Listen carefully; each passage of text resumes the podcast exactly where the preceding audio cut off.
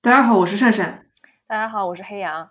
那还是你先从你的那个小秘密开始，然后我再接一个我的个人的今年事件吧。好的，好的。他指出了一个我们现在很多人没有意识到的一个情况是，现在已经有很多全新的体验，但是我们的词汇还是太太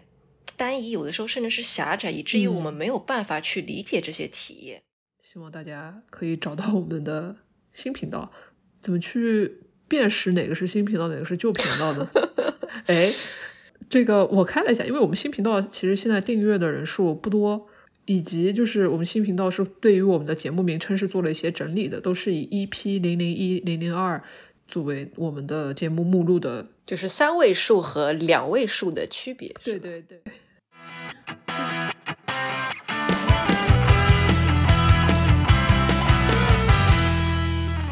这里是激扬同龙，一档由性少数发起讨论性少数群体相关话题的播客。不知道大家还记不记得我们的声音？别一听说，哎，这个是谁？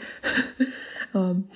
我们其实距离上次播客录制已经过去了好久好久，主要是我的锅。最近这半年以来有点分心，非常感谢黑羊。其实黑羊这一个多月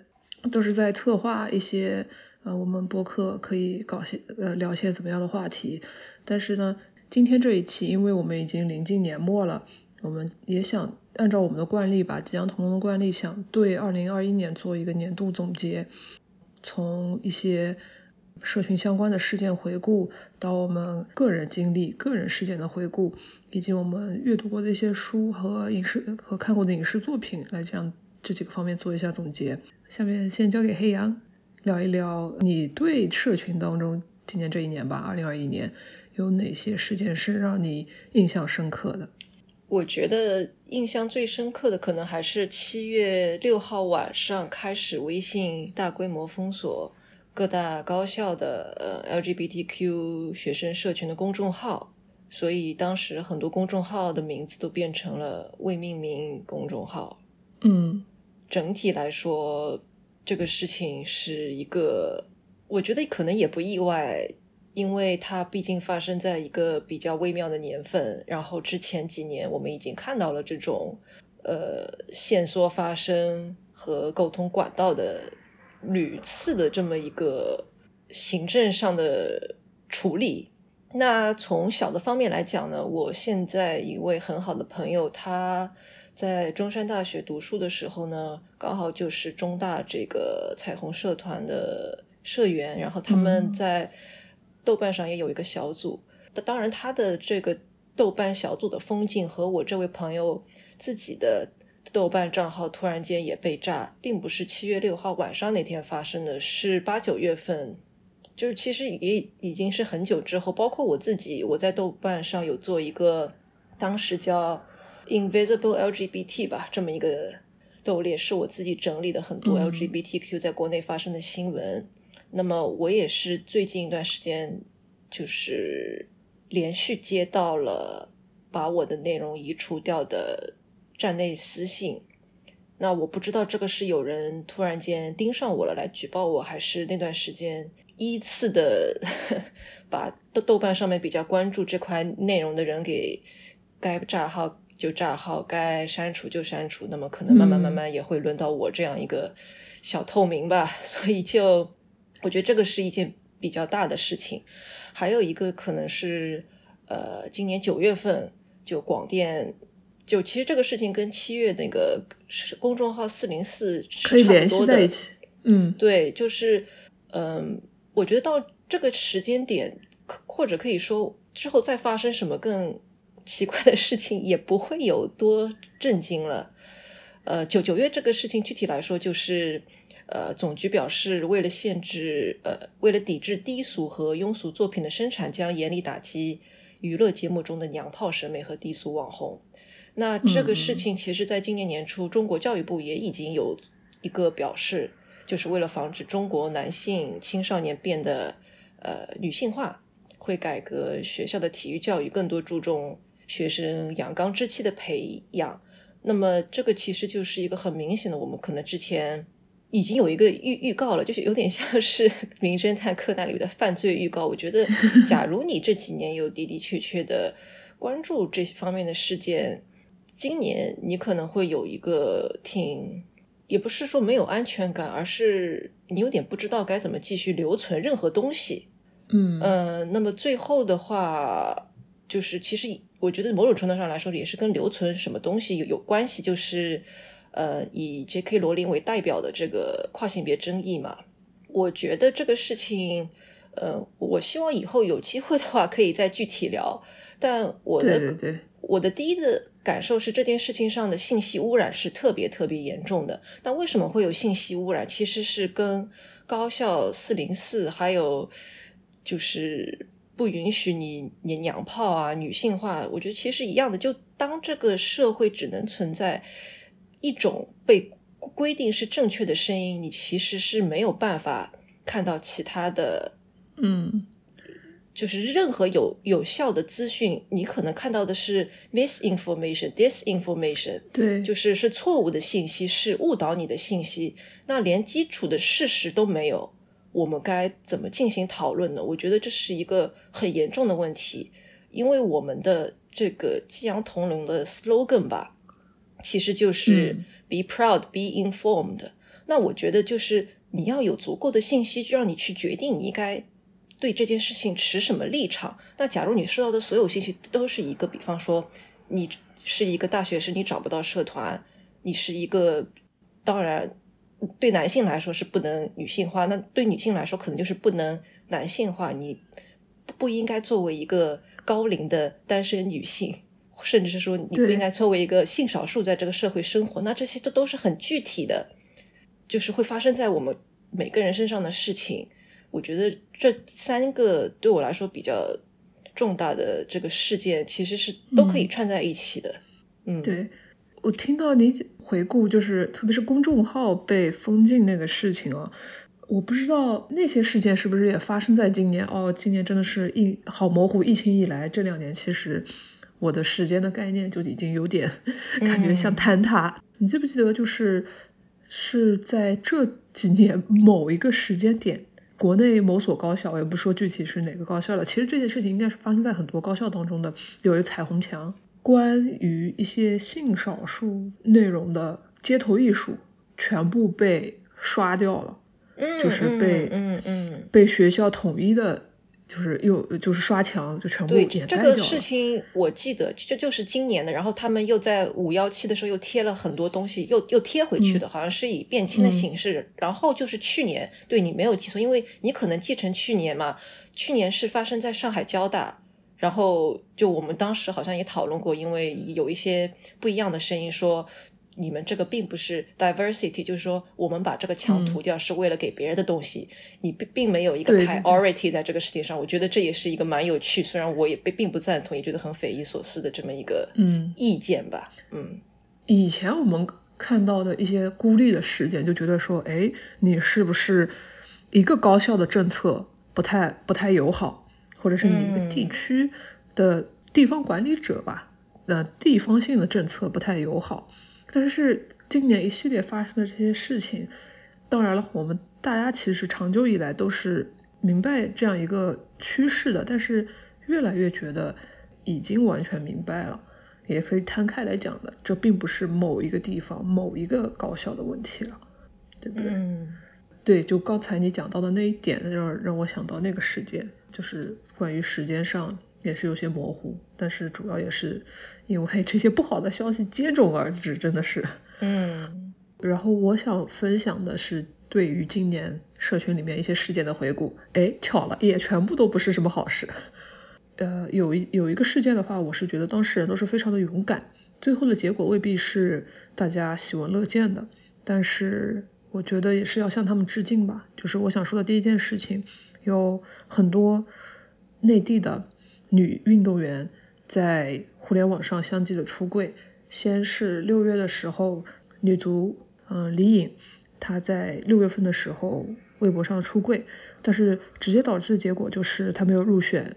奥运会名单。嗯后面就是因为巴西女足，国外其实很多女足球队、国家队里面都有出柜的运动员。嗯，当时互联网上其实就骂声一片。当然了，那个总教练现在也辞职了，但是包括那些男性球迷，他们也在说，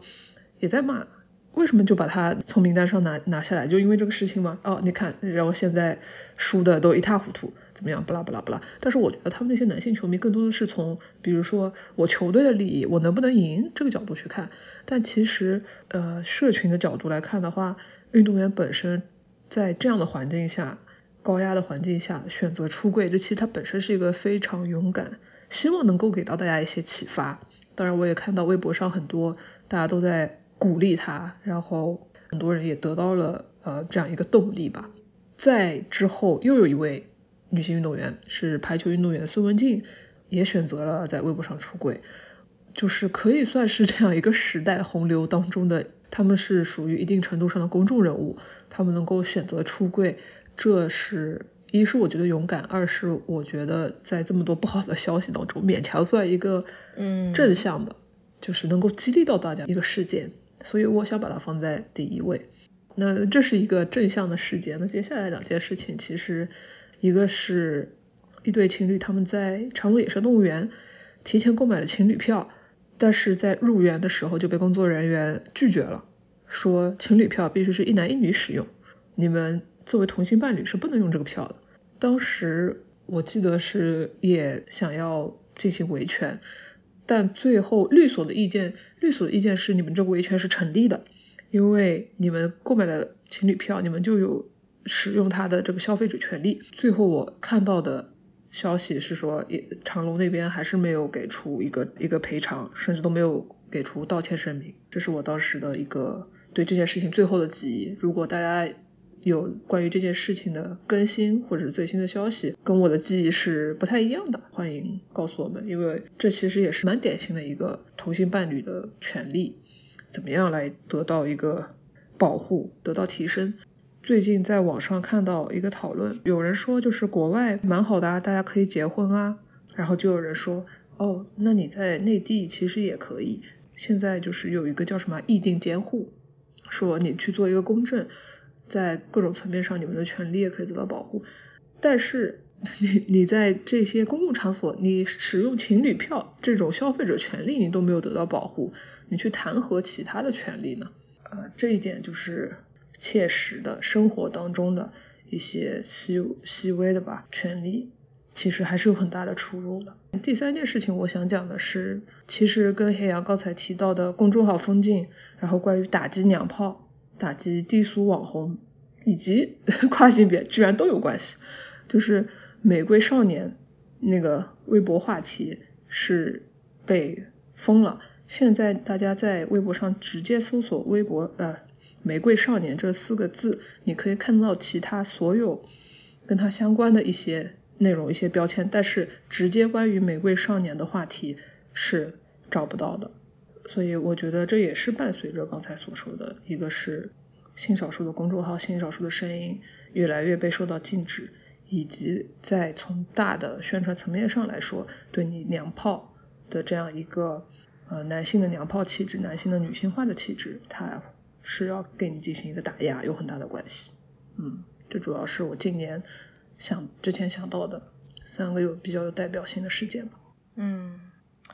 哎，我觉得用这个开头真的是有一种做年度回顾的 feel 了啊！就突然间从一个我，呃，我们上一期节目是做关于呃德国恋爱呃真人秀对白马公主嘛，那个时候应该是六月上旬录的，因为我刚才看了一下我发给你那个文档的时间，应该是六月六号、六月七号这样，然后嗯。我觉得其实大部分我们现现在讲的事情都是发生在这半年里面。我其实一下子想不到六月之前有发生过什么特别特别特别震惊的，我其实没有想。但可能遗憾的是，嗯，我们今年四月份本来是想跟之前发起呃发声月的那几个组织的呃发起人一起做一个节目的，但后来就不了了之了嘛。哦，请更正我，假如我说错，因为我总。有一种我是今年想做这个选题的感觉，而不是去年发声月。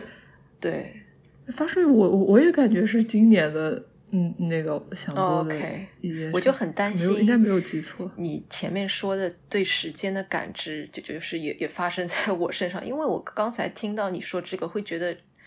呃，这会不会是跟你们那那边就是疫情的情况，跟我们这边疫情的情况不太一样有关系？就可能我们还是多多少少慢慢开始往外面移动，但是你可能就因为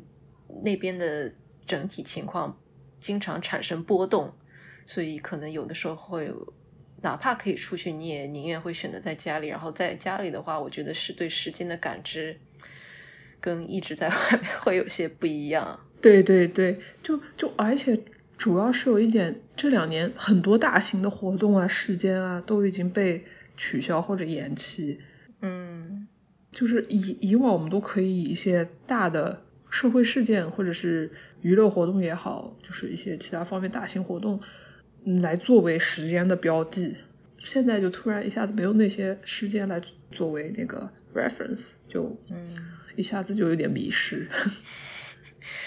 不过就我们现在要话锋一转哦，刚才突然间像那个年度总结，都还是挺挺伤心的事情。嗯嗯嗯，我们也可以讲一讲。就是自己生活中发生的一些事情，我觉得这些事情，就我看我们在那个大纲里面自己填的，我觉得应该是会让我们对今年有一个还比较确凿的 reference 的，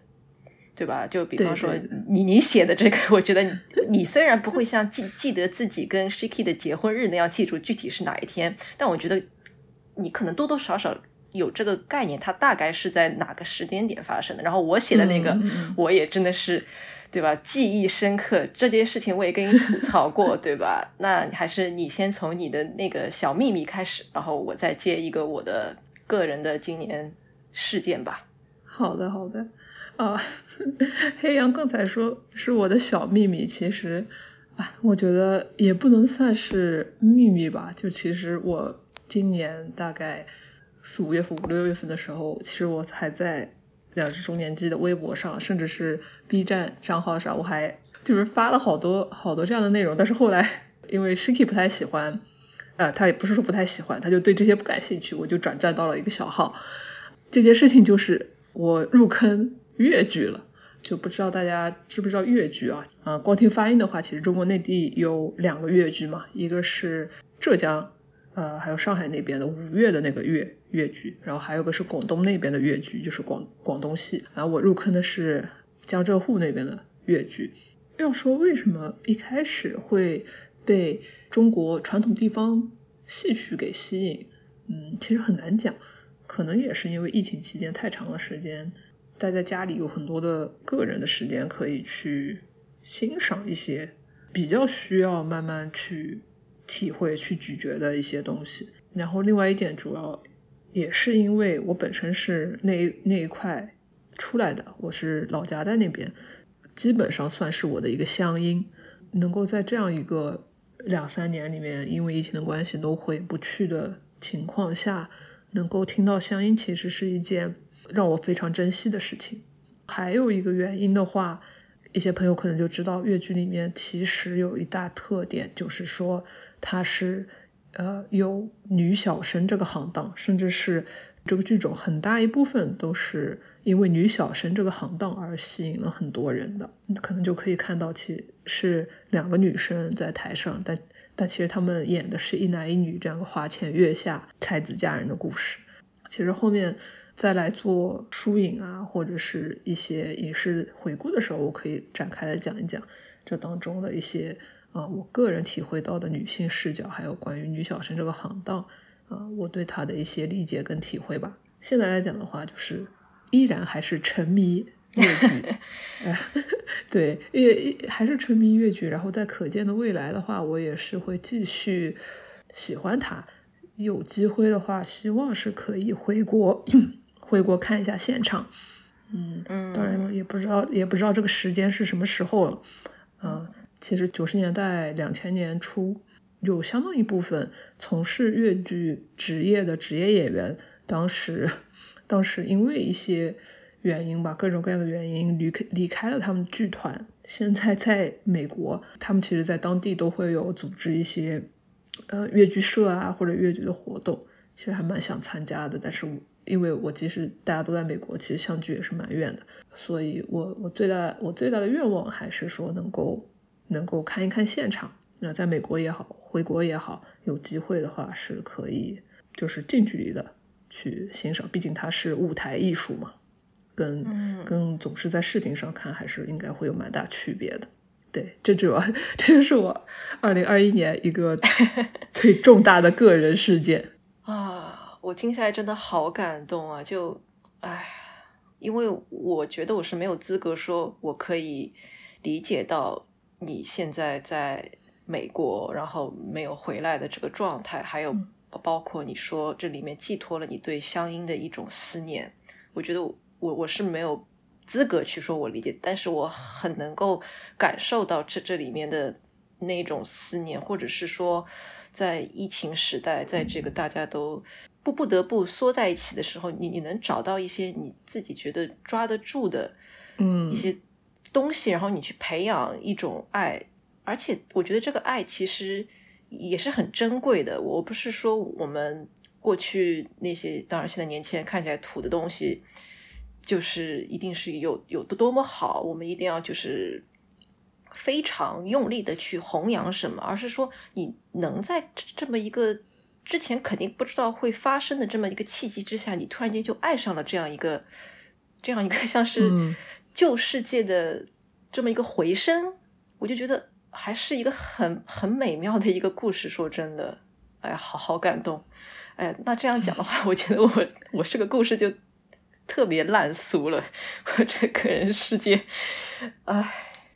哎，就可以展开来讲讲，大家，哎，黑羊这个才算是他的小秘密，哎，嗯，不过我怎么讲呢？我觉得，假如有人关关注我其他社交媒体的话，就是可能那段时间有看到我有提到这件事情，就是我大概今年呃。两三月份的时候，可能有过一个总长不超过半个月的 date。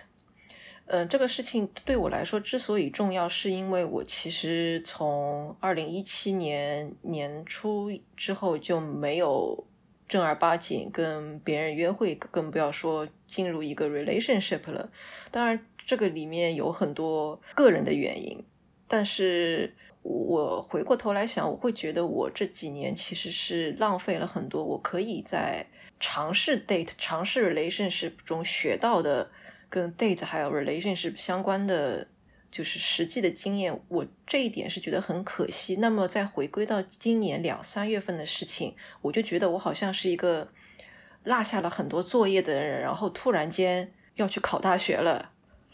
就很狼狈不堪，对吧？很多具体的事情，其实我觉得也不是说那个不堪的人是我，具体我就不展开了。但但是善善因为知道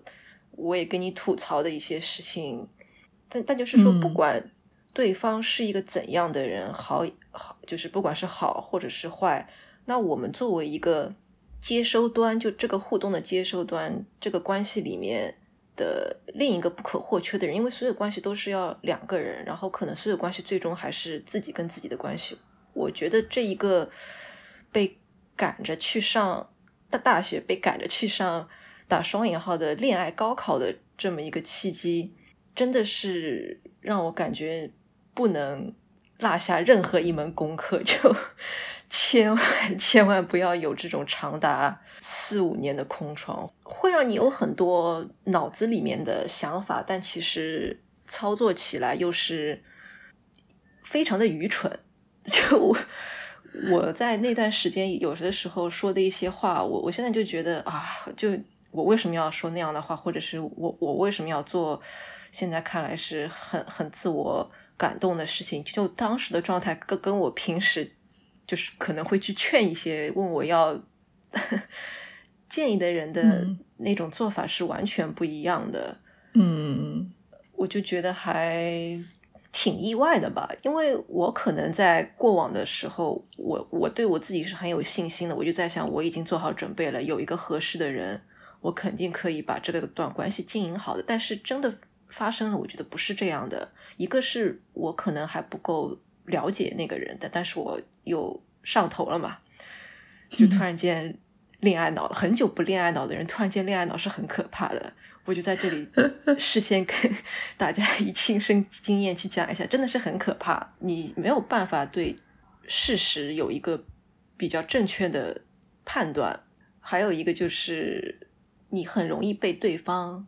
带着走，因为你没有判断。你在恋爱脑的时候，他可以掌控你几乎所有的嗯感受，包括时间。我当时一个很大的吐槽就是我在沉迷于跟这个人的交往时。我竟然一部电影都没有看，一本书都没有读，这个是我这几年来从来没有过的一个情况。我就想啊，我之前不是一个很冷静、有很多这种 my space 的人吗？为什么就突然间可以这么上头？当然了，说了这么多，我觉得好处就是我我开始知道，就我在最差最差的情况，我可以上头到什么程度。就我觉得我我。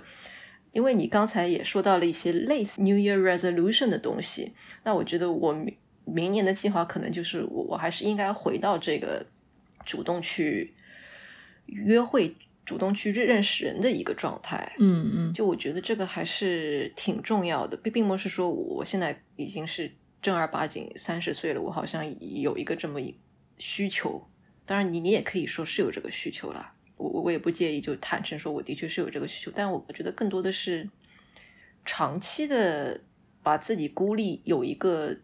好像说得通的，哎，我很独立，我能做很多事情，我也不 care 是不是非要有一个人来让我完整。当然，事实的确是我不需要其他人让我来完整，但是我觉得亲密关系还是人生很很重要的部分。我可以不去结婚或者 whatever，但我还是希望我。就是躺在病榻上的时候，我不会说什么，哎呀，我后悔我这几年为什么都过得像个尼姑一样，就 对吧？就我我我可能说的有点夸张，但但的确是这样。哎，我还蛮能理解你说，就是关于亲密关系这一块，因为怎么说呢？就你也不能说它是人生的必需品，对吧？但是在那么多人际关系当中，那么多体验当中，它其实是。蛮精彩，或者是蛮有意思的一块体验。我我其实也真心的祝福，希望黑羊可以在明年有更好的体验，更好的接触。大家就是踊跃报名。哎，我可能黑羊不需要我这个广告。哎，哎，但是你刚才你刚才说那那个事情，就让我想到，你说呃，是不是因为单身几年，导致这么多年之后，一旦开始跟人第一次约会，就显得有一些不太 熟练？这个就让我想到，就很多人其实都在说不太喜欢或者反感那种呃老油条式的，就是过于熟练的那种操作。其实很多人可能都有这样的体验，就是可以共享，可以 relate 经验，就是说，好像你光有一腔热情和一颗真心也是不太够的嘛。嗯。所以，所以我觉得这个平衡，很多事情我现在发现就是这个平衡的点你怎么去找？你只有熟练的操作，就是相当于你谈个恋爱就是全部都是用你的肌肉记忆去谈恋爱，那肯定是不行的。但是你光有满腔的热情，但是是不是你无法读懂一些，比如说双方之间的空气，或者是市面上流通的大家大家默认的共识的操作，你没有那么熟悉了，对方也会觉得说，哎，你这个人怎么，嗯，就是怪怪的，哎，就好就好难哦，哎，我 呃。我现在也感恩吧，就是呃跟 Shiki 在一起那么多年，我们两个人已经很熟悉对方的操作了，就属于也呃不能说没有惊喜吧，哎这个话不能随便乱说啊。这期节目 Shiki 听完就搓衣板。对，但是是属于我们很了解对方，知道怎么样跟对方互动是能够在对方跟自己共同的舒适区里的，这我觉得可能更多的是需要磨合。那一上来就遇到这样的人，就是我跟他也不是一上来就呃大家磨合的很好，嗯，就已经到了这个状态了。那很多事情也是需要双方互相磨合的，那就看你们需要磨合的力度是有多大了。你也你也不能说两个人完全往两个相反相反方向转的齿轮，你硬要把他们拧到一个方向，那好像也不是太现实。说了那么多，哎，还是希望黑羊新年愿望能够圆满达成。谢谢谢谢，我也是就再一次对自己产生了特别。不现实的认知，就我我觉得今年这个坑进去又爬出来之后，明明年应该掉坑的几率会少一点，也算是自我推荐一下吧。反正有缘的人呢，或许可以看到我发过的一些真帖。然后呃，二零二二年我如果觉得呃我现在的这个铺还不够。大的话，我应该也也会在更显眼的地方发。假如呃，大家看到也的确对我感兴趣的话，我我真的非常希望能够收到大家真诚的联络啊，因为我其实刚刚好在录制这期播客之前，有有一个人，他虽然知道我不需要交友，但是他还是 reach out 了，然后他写了一封我非常非常感动的，也不是那种很长的。豆友，但我看了真的很感动，我我就当时就在想，我肯定是要跟这个人做呃做朋友的，就还是缘分到了，怎么挡都挡不住。那么朋友有了，我也很期待女朋友了。嗯，我们这个 part 就 结束吧，不然再说下去就好害羞，突然间 too much information 了。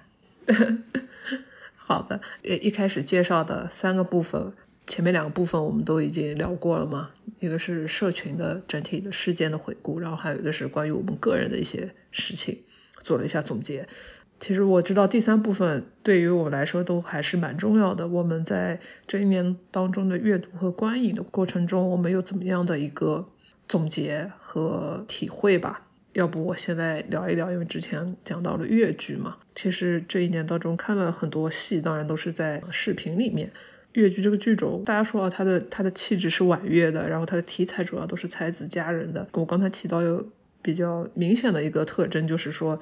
他的小生行当绝大多数都是由女性演员来扮演的。其实他的主创团队当中也有很多的女性，那么他这个剧种就很多。剧目当中其实都会有比较明显的女性视角，这我很喜欢的。包括看一些不是戏曲，就是一些影视，你会发现女性视角的缺失是会让女性的观众非常难受的。一个是看着看着你没有代入感，然后还有一个就是说突然出现一个非常艳女的一句话或者一个剧情，就会非常影响你的观感。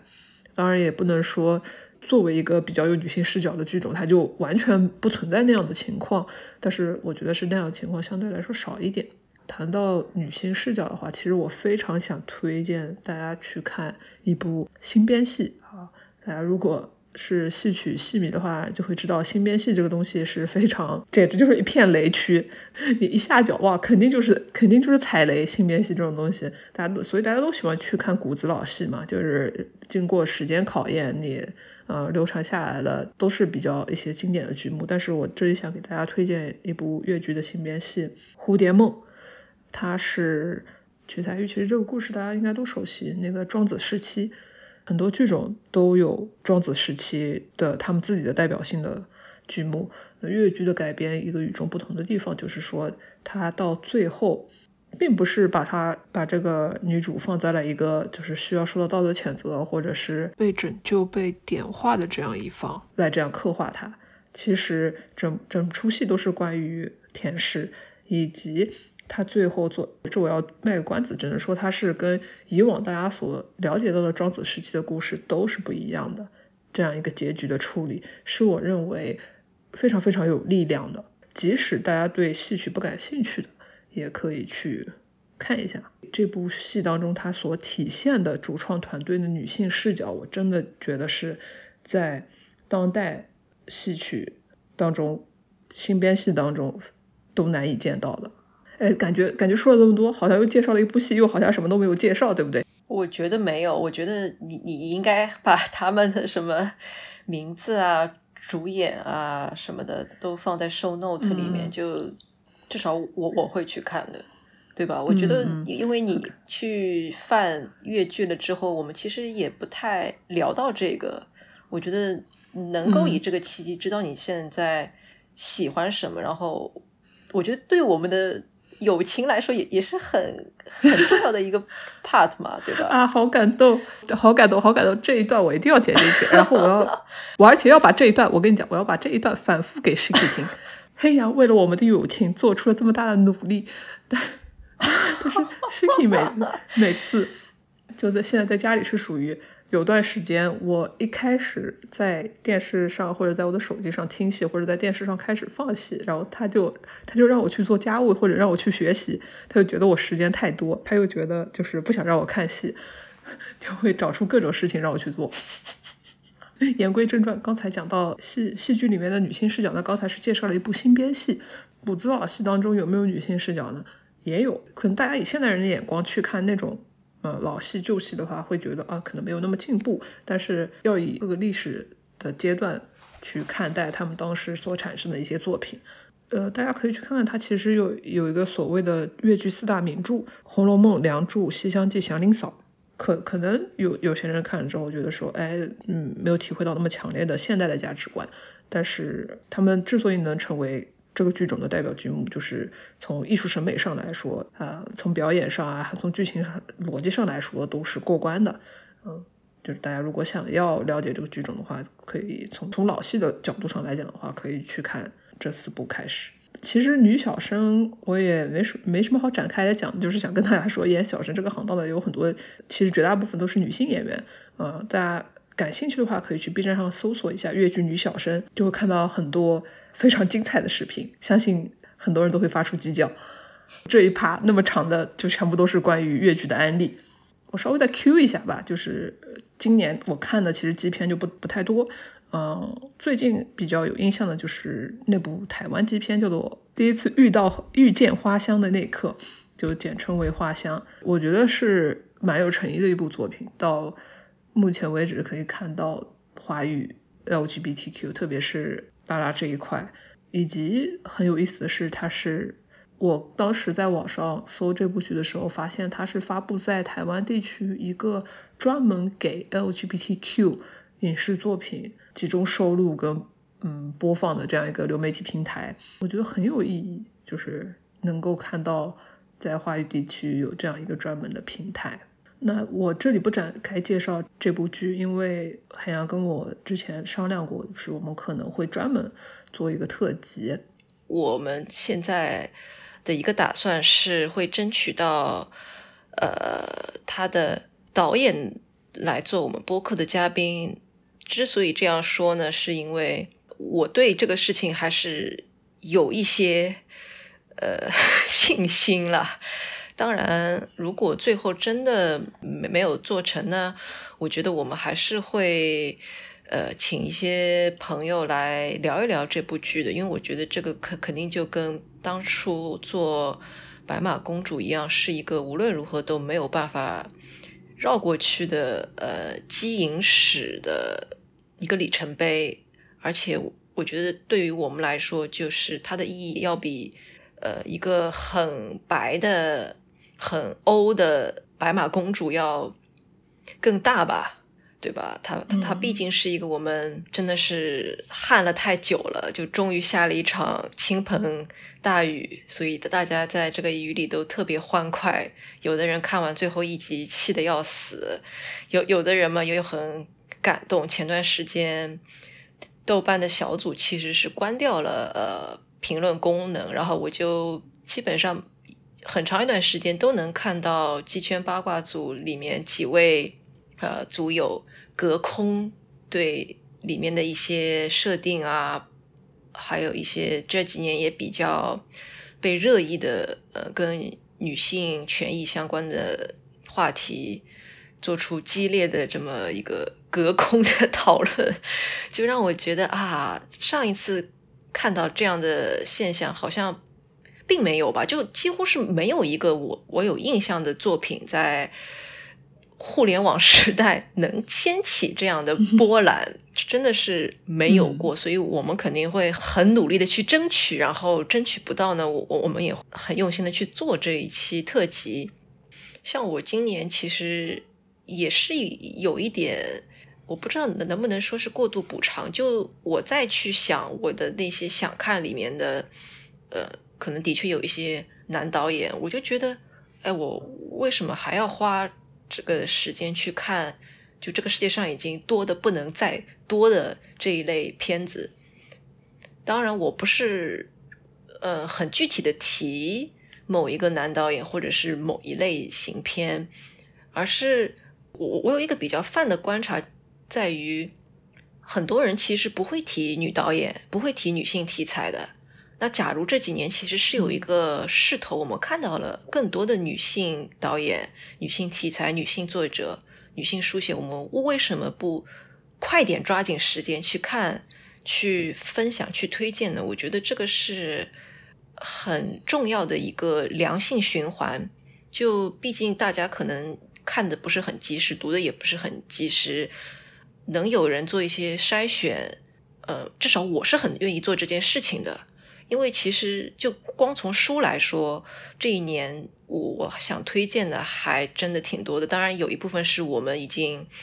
呃日渐 消沉的阅读群的，就对我来说，我会把每个月读一本这样的书设置为自己的作业嘛。所以呃，我想先从一个就是还是绕不去的话题，就是跨性别。来讲，其实今年对我来说，这这本书真的非常非常重要。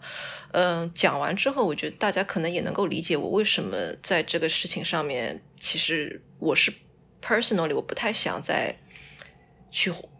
包括不管是被很泛的问，还是被很具体的问，我其实不想回答这件事。我可能会建议你去读一些书，你去认识一些跨性别的朋友，而且我的确是也有跨性别的朋友，所以我。不不想在短期内对这件事情，就别人来问我，你非得你现在就得给我个结果，不然你就是厌女为男人说话，我就觉得这件事情很很没有意思啊。我想推的这本书是美国女作家呃 Maggie Nelson 写的一本呃，相当于是呃自传吧，呃，它叫 The Argonauts，她在这本书里。就是非常细致的讲述了自己对于身份认同、欲望、成家，还有他自己成为母亲的感受。他的呃很重要的一部分是他写到了他的伴侣，他这位伴侣呢也是一个很有名的作家和艺术家。他出生的时候是女性，在和 Maggie 交往的这个过程中去做了一个性别重置手术。目前呢，他的自我认同既不是。男性也不是女性，所以你在某种程度上可以说他是一个 F to X 的这么一个人。当当然，最终还是要他自己去 self identify 他自己。然后他现在也没有具体到说他自己是 FTX 或者是 gender queer 啊。那我之前也在去经济电台录呃同志约会软件的时候有提到这个细节，我。我是真的非常非常触动。他指出了一个我们现在很多人没有意识到的一个情况是，现在已经有很多全新的体验，但是我们的词汇还是太太单一，有的时候甚至是狭窄，以至于我们没有办法去理解这些体验。嗯，这个体验具体在这本书里是这样一件事情啊。呃，Newson 的一个朋友到他家去拜访的时候，看到他们一家人的照片，呃。那要注意的是，这个时候他的伴侣其实已经是呃完成了这个 transition，就是他可以 pass 男性了。他走在路路上，人都会以为他是一个男性。哦，在这样一个情况下，他的这个朋友就开口说：“哦，你们这张照片，这张家族合影是我见过最 heteronormative 的照片了。”那我们可以想象。呃，Nelson 当时的震惊就是，我和我的伴侣其实并不是一个异性恋或者符合异性范式的 couple，我我们的家庭也完全不是。当时我非常能够想象他受到的那种冲击和难过。我我这几年其实就我们这个话题一直没有办法聊，当然也有我们比较 怎么说呢，就是很难去应对一些恶意这一层。嗯，但是我想我们很难应对的恶意，跟那些真的以这些身份生活，以这些身份的家人朋友生活的人，他们在这这段时间是经历了，就是我我会想到这些，然后我我也很感激，就向我推荐这本书的那个朋友，因为我觉得他能够让所有对多多元成家也好、酷儿或者是非二元概念感兴趣的人，非常投入的进行阅读，也非常满足的合上这本书，嗯因为这本书它真的是一个人，一个女作家无畏的把自己剖开，让其实是相当相当私人的经历，就她怀孕，她伴侣的这个 transition，她。嗯包括他伴侣母亲的离世那一段，真的是非常非常感人。他他写那那一段的时候是交叉着，就他在产房里面要生下他们的儿子，另一边是他伴侣的母亲要就是快去世的那个状态。我就觉得这些东西可以超越我们在很多媒体上面互相争的那一些很很很大的概念。我要站谁？我我好像是为一个群体去去战斗，但是当你真的坐下来看到一个活生生的人，他他他他在经历什么，我觉得你你会忘记那些东西，你是真的跟一个人产生连结，然后你再会反思，我在这件事情上面我要站在什么立场，然后你你这个立场如果以后会冒犯到别人，你是要为了不冒犯别人而去背叛那个人呢，还是你你愿意跟这个具体的人至少站在一起？我觉得这这本书，哎呀，就就大家快去看这本书吧。就虽然它是英文版，但是某呃就是某种程度上也的确不太好读，但我真的非常推荐，非常非常推荐大家去读。当然，我我也要重申的是，可能这本书你不会找到一个二元的。当然，现在也很多人也的确在找一个二元的一劳永逸的答案。这本书可能不会让你找到具体的答案，但它会让你在遇到类似的一些争议的时候，去去反反思自己想成为什么样的人，想想和什么样的人，就是，哎呀，哎，我觉得你刚才提到两点，我觉得特别好，一个是一个是要要去思考反思。我觉得现在很多讨论，甚至不能够称为讨论吧，只能只能称其为两方或者是更多方，他们互相的在重复自己的立场，甚至是在重复呼喊自己的口号。就是坚守立场这件事情固然重要，但是是不是我们在反复的重复这些话，就是重复这些文字的时候，再去思考，就是为什么会形成这样的立场观点，是不是有一些现实生活体验当中作为佐证？当然了，很多人说啊，我我我看到哪里看到看到哪里哪里罗列了一些案例，罗列了一些数据，是案例数据重要，但是你不要忘，就是有的时候我们是不是要去想一想，我自己作为一个个体，我作为一个生命体，在整个。我的生活当中的一些体验，我个人的体验，这方面我觉得第二点就是个人的体验在这当中其实也是有蛮大的作用的。我们不要忘记，我们跟整个世界、跟整个社会、跟他人都是有连接的，都是我觉得是有反馈的。是的，对你刚才讲的那个，就让我想到，我刚刚好昨天还是前天跟一个网友。不知道为什么就讲到男男性同性恋这个群体的事情，他是说他对这个群体的印象比较能够把他们视作是盟友的，他就是完全基于他的个人体验，他身边的那些朋友就让他觉得说啊，他愿意选择把他们视为自己的盟友，他觉得他们是有嗯可以。不说共情吧，但至少对对女性来说是有一定程度的同理心，然后是抱有一种比较宽容开放的态度，这样去看待这样一个两个群体之间的关系的。所以在这当中，我就觉得说，有的时候我们的观点立场的形成，除了我们在网络上跟其他人做一些纯观点的交流，当然了。而不是说纯观点的交流不重要，那也是非常重要的。对于我们提炼自己的逻辑也好，立场观点的也好，都是非常重要的。但是还有一部分，我们是不是不要忽视自己生活当中的一些个人体验？因为那也是对我们如何看待这个世界，如何跟周围的其他人相处的一个比较重要的可以参考的指标吧。嗯，啊，就还是爱爱具体的人吧。就 我觉得身边有没有？是这样的人，对你去理解这样的人是有很大很大的帮助的。我就插一个笑话啊，之前有一个呃人在网上吐槽说，为为什么我身边就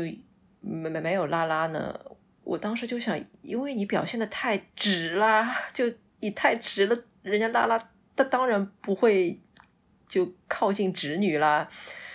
就。呃，我知道这句话可能在我的听众，在我们听众这边是可能是不受用的。但假如有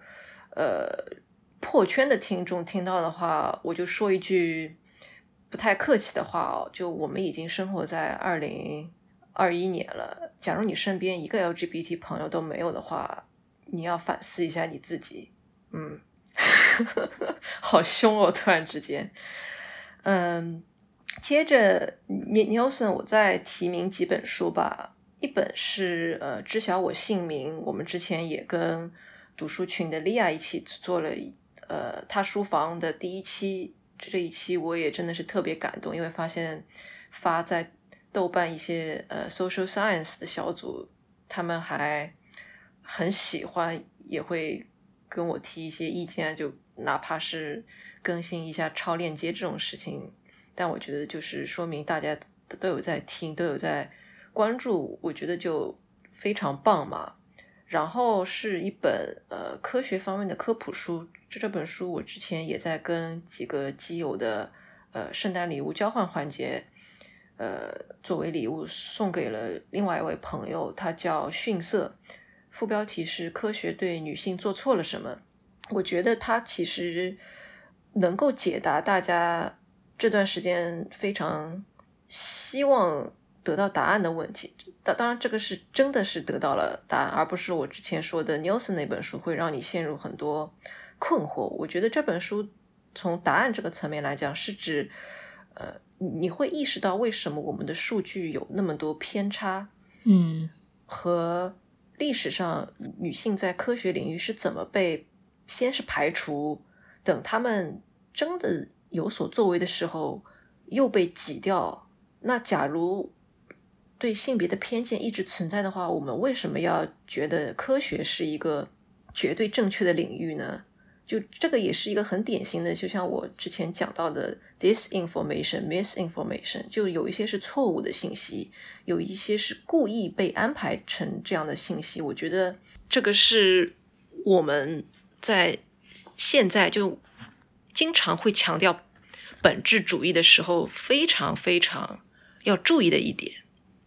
就我们会说，因为我们是女的就怎么怎么样，但其实很多是暂时没有答案，很多是暂时有答案，但是这个答案一直是错的，需要我们去推翻的。我觉得这一点是非常重要的，而且这本书好在，你不要看它是科普书，它还非常好读，会让大家对自己的身体和女性科学家产生。产生感激吧，我觉得就大家也应该多感激感激自己的身体，就关爱自己，我觉得也是很重要的一点。嗯，然后是两本，我觉得呃大家可能要做好心理准备再读，但是也是非常重要的华语呃女童书写。我们一直说女性书写，女性书写，但是女童书写也很重要嘛，就是邱妙金的《鳄鱼手记》还有《蒙马特遗书》。虽然这两本书真的，说实话，我是当时两本一起读的，我觉得那一个月的就是阅读体验，就在我的心头蒙上了一层阴影。但我觉得非常重要，是我我知道很多人其实很很反对大家去提他的具体的经历，所以所以我现在也不会去剧透什么，但我觉得大家可能一搜也知道了，而且在你知道这件事情之后，你很难再去跳脱开你知道的事实去读他的东西。但我觉得很很微妙的一点是，你哪怕知道了他最后的结局，当你看那两本书的时候，你会有一种就是他的生命通过。这两本书延续下来，会不会是一种很很奇妙的鼓励的感觉？我觉得他既然能够被理想国就是买下来再版，就说明我们现在或者是不管在过去多少年再去重温这么一部重要的华语女童书写，都是很有必要的。然后我最后还想推的一本书，也是我今年可能是年度推荐之首吧，是叫《破局者》。改变世界的五位女作家，我最近已经不知道跟多少人安利了这本书。然后我呃提前预告一下，虽然我也不知道呃是我们这一期节目先出，还是我在其他地方的这个抽奖的预告先出，我应该会做一个抽奖活动，是抽包括这本书，还有呃其中四位女作家的代表作，会做一个呃福袋。送给大家，然后当然也会做其他的阅读附带，就是真的是你也不知道你会收到什么，但反正就是我我挑的一本书。那再说回破局者，嗯，他其实挑了五位女作家，但为什么最最后只能再额外送四位呢？是因为其中一位施赖奈，她是一个非常华语地区比较冷门的一个作家，但是在英国包括。他生活的非洲南部便是一个非常重要的作家，这也是呃相相当可惜一点点。但是我之前也在嗯其他社交媒体上有有感慨过，我对他最不熟悉，但是我读他的那一章，就他当时因为他是生活在，我其实已经有点记不清楚是不是南非了，但反正他生活在非洲南部的时候，他有为种族的。这些议题去发声，同时也在为呃女性的议题去发声。我觉得在那个时候而言，就是可能在欧美，他有很多就是如如果一个人要做这个事情，他有很多战友，他可能有他们的一个社群了。但是他在就是人生地不熟的地方，他又要反战，又要为和自己肤色不同的人去。就你想在那个时候，这个是多新的概念，他竟然可以一直战斗下去，而且他非常，他也知道他。当时做的事情会一直被，就是他的影响会传到我们这一代，就简单的来说就是这样。然后他整本书其实也是一个关于女性的创作的链条是怎么一步一步被传承下来。我觉得这个是非常让我感动的地方。我也是不知道要说多少遍，你们快去看，就你们真的快去读吧，这本书非常非常值得你去。好好读，然后再安利给更多的人。呃，我我我感觉我们书好像 说的很多，以至于基片已经完全没有时间再来安利什么。那我很快的就再安利几部。呃，我觉得打打开新世界，我们肯定会安利。然后我们也在第十四期的时候有有做过嘛。嗯，接下来的话，我其实想安利一部呃，现在还没有出。中文资源的片子是我今年翠贝卡看的，然后他前不久也在美国独立精神奖上拿了五个提名，是非常优秀的一个呃基导拍基片，就是一个 lesbian 的导演，他去拍了一个 lesbian 或者说 queer 女性的电影，我觉得他是我可能今年看过最好的一个呃长篇首作，然后应该也能够。让一些喜鞍马的，就是喜鞍马导演拍《燃烧女子肖像》的那那一位的粉丝，你们看新手的时候，可能也会想起他那部《水仙花开》，都是跟女性的身体、女性的体育运动，她的执念相关的，非常有意思，也是非常，哎，我觉得我越是喜欢我的一些形容词就 越匮乏，反正。我我还是很希望，就是有字幕组能能够把它捡起来去抑制一下啦。嗯，还有一部其实是呃真的南美的一部老年纪片，我真的是很喜欢南美纪片，然后他们又经常拍老年、中年纪片，所以我几乎每一年都会看。他现在的一个呃豆瓣的艺名叫《忘失之舟》，然后是一个挺神奇的故事哦，它是讲一个小镇的人可以对突然出现的 UFO。膜拜，但是却不能接受一对老太太，他们以 partner 的形式相处。但是它主要的故事并不是说他们这一对承受了什么样的伤害，它只是一个作为对比的一个副线。主线还是这位老奶奶在失去丈夫之后是怎么又 rediscover herself。我觉得是拍的，嗯，仅次于。女继承者在我心中的那种老年基片的优秀吧，哎，我好像太喜欢追 女继承者了。呃，然后我其实想再推一部呃不是基片的电影，是叫《水星十三号计划》。嗯，它虽然不是今年的片子，它是二零一八年的，但是它在今年看非常非常重要，因为。它讲的是刚好六十年前一个女宇航员的纪录片。这六十年前其实发生了什么呢？六十年前是有一群女宇航员被召集起来，就是他们的当时在参加的这个水星十三号计划，如果成功的话，他们应该是比男性更早成为第一个上到天空的人的。但就是因为各种各样。呃，我就不具体不剧透了，反正这个计划最后是流产了，就因为各种各样的奇奇怪怪的事情，他们就没有办法圆梦。而更可怕的是，他们的这些经历真的是在我看这部电影之前完全不知道的啊！我觉得最其实最最让我伤心的是，今年呃，因为有很多商业巨头在进行太空竞赛嘛，嗯，他们其中的一家公司。呃，请了当时的那个女宇，就是计划中的女宇航员之一，她叫冯克。她请了她上天之后，冯克就成为年纪最大的宇航员了。嗯。然后很多媒体都会说啊，是一个年纪最大的女女宇航员，是年纪最大的宇航员。但是大家就会忘记，她当时是有这么多令人愤怒、令人心碎的不被承认的往事的。嗯。我我看到说迟到六十年的太空之旅，我我就在想。他不不应该只是这么一句话，应该你说应该带出来当年的那些，对对，是的，他他应该做这些科普，嗯，而不是就简短的一句。但可惜的是，他们当年最终无缘前往太空。就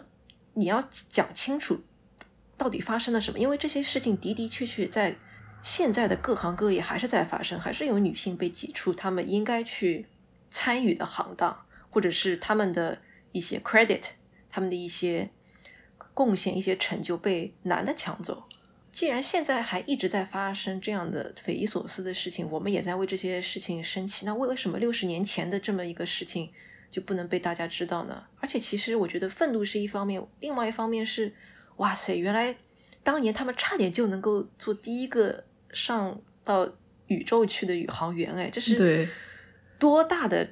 振奋人心的事情，这更多的是鼓舞跟激励。是的，就